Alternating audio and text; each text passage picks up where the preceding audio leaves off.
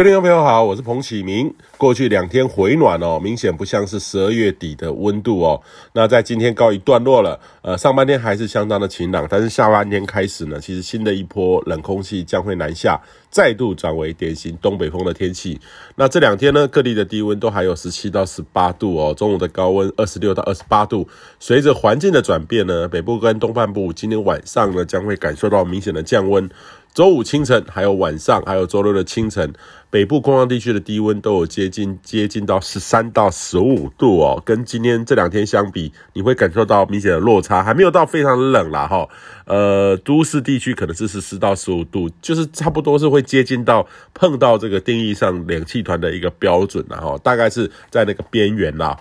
那冷空气呢，将会在周六白天到周一日一的时候会稍微减弱，会回温到二两三度左右。但是要留意，周六晚上八逢台风的水汽将会随这个中层大气的环流北漂到台湾附近，有机会呢在周六晚上到开始到周日一，呃，为台湾附近带来一些水汽。各地呢有机会有明显的降雨，天气呢也明显转变为较为阴沉，山区会较有容易有明显短暂的雨势。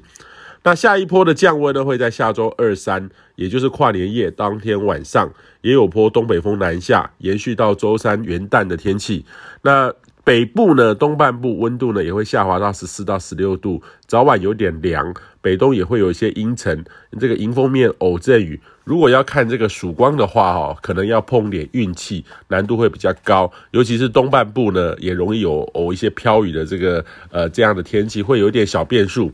元旦过后呢，周四五开始天气转趋稳定，改为吹东风。天气晴朗，温度回温，呃，会有五六天很类似回暖的天气形态，就像是这两天舒适的天气哦。那会持续到一月的这个上旬，所以也建议您好好把握这段期间。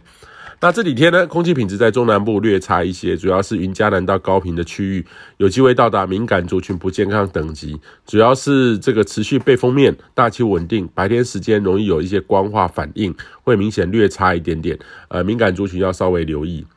以上气象由天地风险彭启明提供。